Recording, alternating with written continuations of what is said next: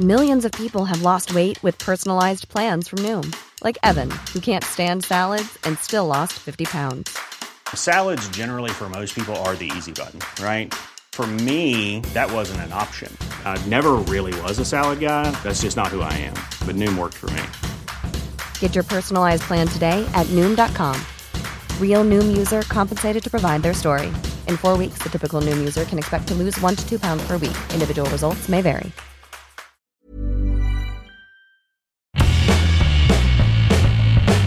Hola a todos, esto es Sin Comentarios, el programa con los temas y noticias que a todo el mundo interesa y las opiniones que nadie pidió.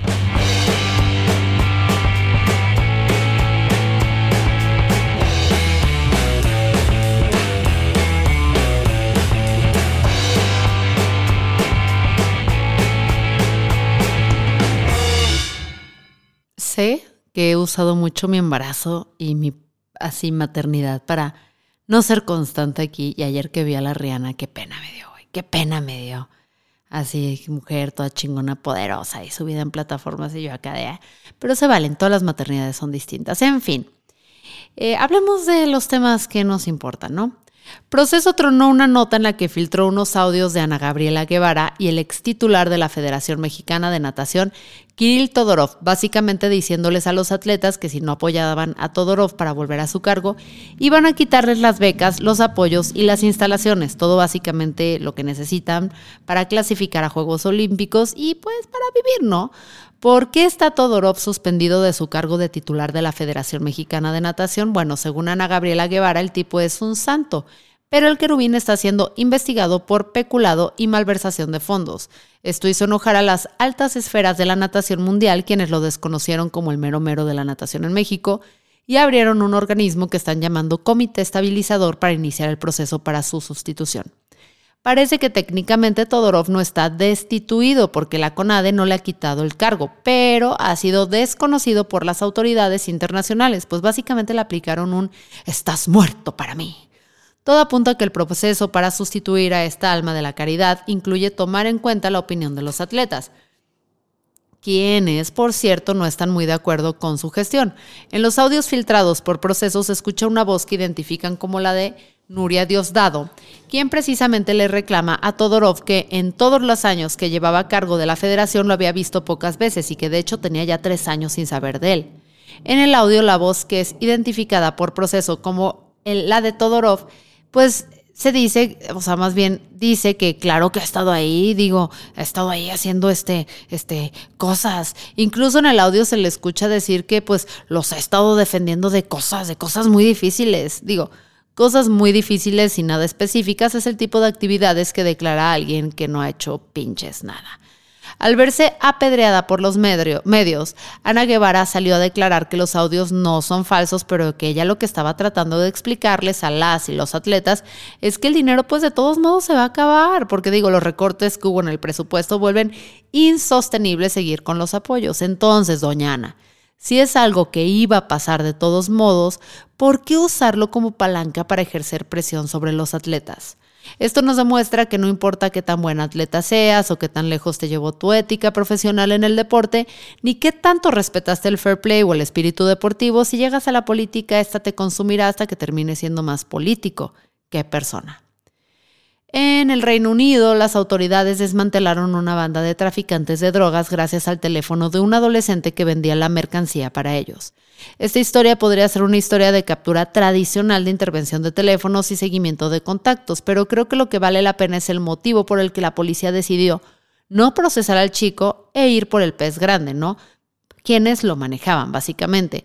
En este caso, un adolescente cuyo nombre se mantuvo en anonimato por seguridad fue tratado como víctima en lugar de como delincuente, porque usar menores de edad para estos trabajos ya puede ser considerado como trata de personas o esclavitud moderna. Para Lindsay Villani del Centro Nacional de Coordinación de las Líneas Comarcales en el Reino Unido, habría sido muchísimo más fácil detener al chico y procesarlo por venta, pero los agentes asignados al caso decidieron buscar el origen de la manipulación y perseguir a la banda por tráfico y tiene sentido. Este chico tenía problemas de dinero, vivía en refugios y casas de acogida. Al verse desesperado ante la nula posibilidad de pues moverse adelante, decidió ponerse como disponible para mover mercancía en un grupo de Facebook. De ahí le dijeron que mandara mensajes por Snapchat con su contacto para aprovechar este sistema de autoborrado de mensajes. Y así pues terminó encontrándose con una persona que le dio un Nokia solo para llamadas y mensajes SMS. En su teléfono personal encontraron videos de él manipulando mercancía y dinero. El sueño pues de un adolescente que no tiene nada que ganar. En estos momentos en que la vida de vender droga te trae dinero y poder de manera casi instantánea, es muy fácil manipular a los niños y adolescentes que de por sí son fáciles de, manipular y también son fáciles de amedrentar. Eh, al cabo de dos semanas en su nuevo trabajo fue detenido por la policía y el rastreo de sus comunicaciones llevó a la captura de siete personas, de las cuales una operaba desde dentro de la cárcel. Y esta nota la paso porque mm, quizás en México deberíamos reconsiderar cómo se imparte justicia y cómo se persiguen a, los menores o a la gente muy joven que pues está viendo esto como una vía de escape, ¿no? Y estamos dejando ir a las personas que realmente son los criminales. En fin. El Colegio Médico Colombiano publicó en redes sociales, sabemos que las mujeres con muerte cerebral pueden llevar embarazos a término. ¿Por qué no deberían iniciarse embarazos para ayudar a las parejas sin hijos? Casi instantáneamente usuarias y usuarios furiosos se le fueron a la yugular porque lo primero que pensaría una es que una mujer con muerte cerebral no puede dar su consentimiento para que usen su cuerpo para gestar. Además que este planteamiento ubica a las mujeres pues básicamente como incubadoras. La publicación del Colegio Médico se basa en una traducción de un artículo publicado en el boletín australiano EuroEdge, que a su vez recoge partes de otro artículo de Anna Smackdor de la Universidad de Oslo, quien plantea esta cuestión no como algo de, ay, pues ya tiene muerte cerebral, que la usen para algo, para gestar o algo, sino que la plantea como un grado de donación de órganos a la que llama donación gestacional de cuerpo entero. Ella dice algo como, pues si ya estamos tan habituados a la donación de órganos, donar el cuerpo entero para tareas de gestación ya no implica una cuestión ética, sino solo de grado. Esta, investigación parte de la idea de que un cuerpo con un sistema nervioso que ya falló eh, es mucho menos vulnerable a los riesgos del embarazo. Creo que hablar de este tema desde la perspectiva que lo propuso, desde que la que lo propuso una mujer que habla de lo que es una donación y una tenebrosa decisión unilateral sin consentimiento que puede tomar un hombre con bata acompañado por un sidekick jorobado durante una tormenta eléctrico, le quita mucha tenebrosidad a la idea y la pone un poquito más del lado de cosas buenas que puede hacer la humanidad. La cosa es que para no variar teníamos que leer el paper y no solo el tweet para poder formar un juicio completo y tener discusiones pues más informadas este fin de semana. En fin. Eh, en Australia los psiquiatras ya van a poder recetar MDMA y psilocibina, o sea, honguitos.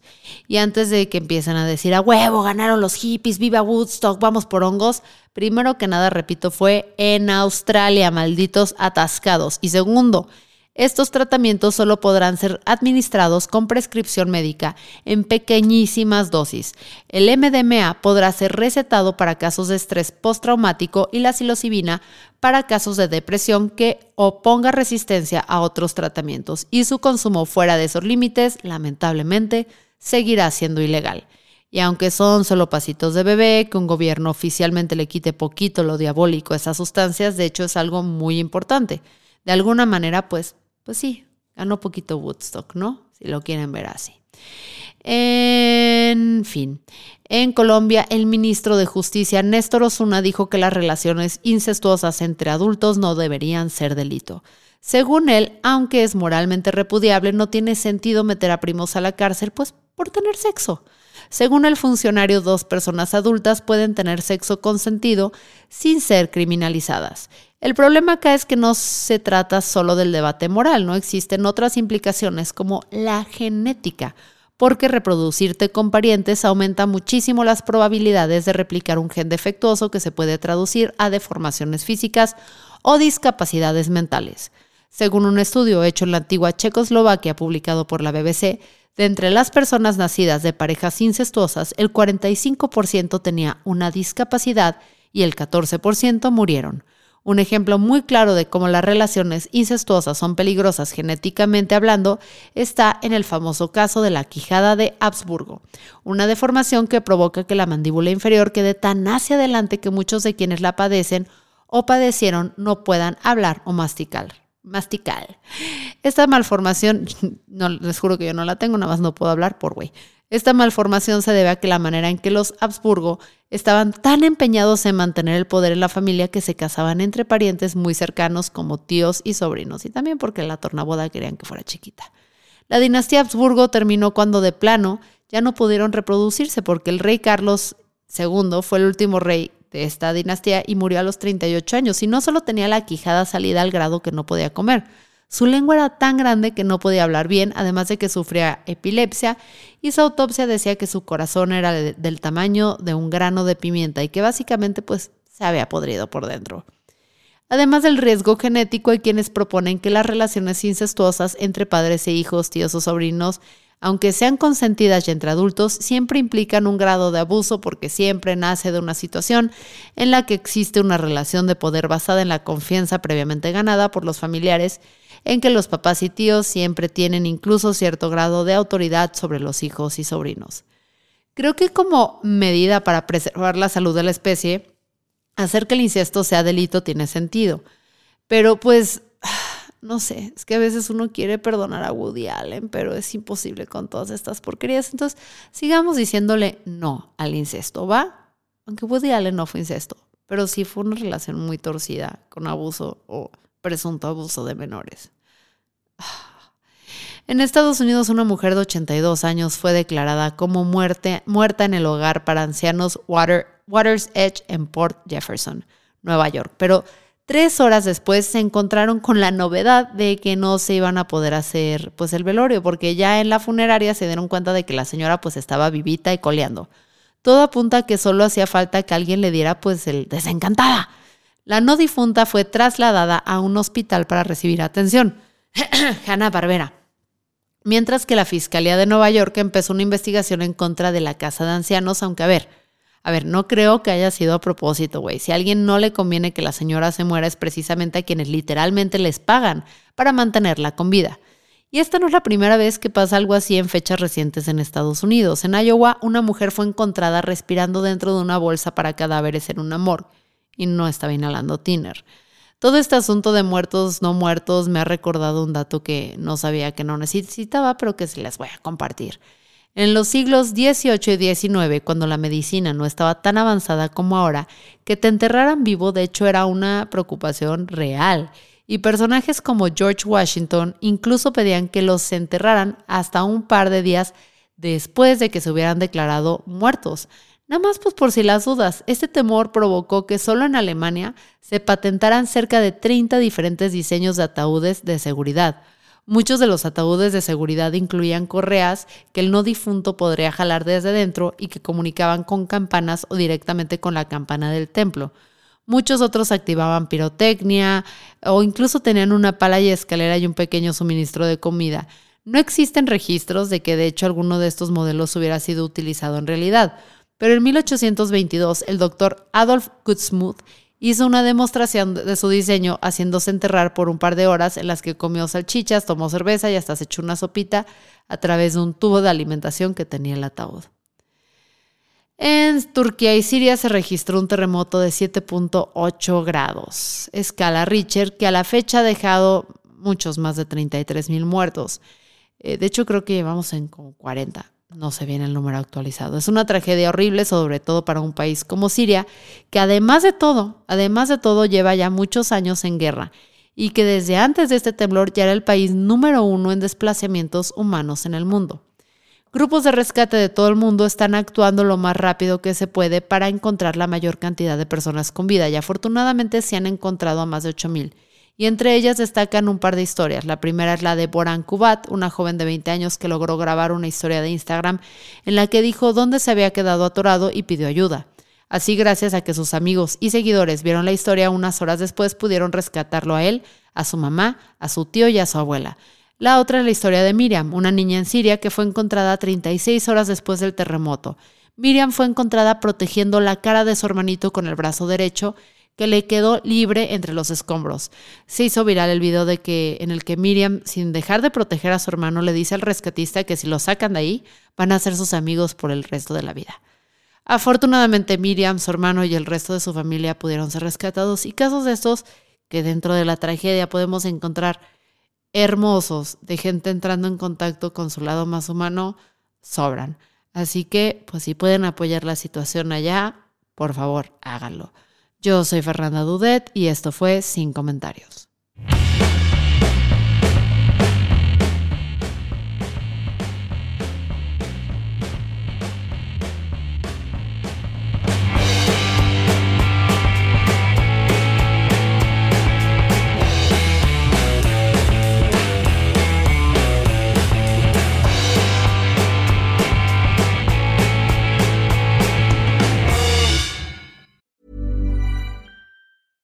Ever catch yourself eating the same flavorless dinner three days in a row? Dreaming of something better? Well, HelloFresh is your guilt-free dream come true, baby. It's me, Kiki Palmer. Let's wake up those taste buds with hot, juicy pecan-crusted chicken or garlic butter shrimp scampi. Mm. Hello Fresh. Stop dreaming of all the delicious possibilities and dig in at HelloFresh.com.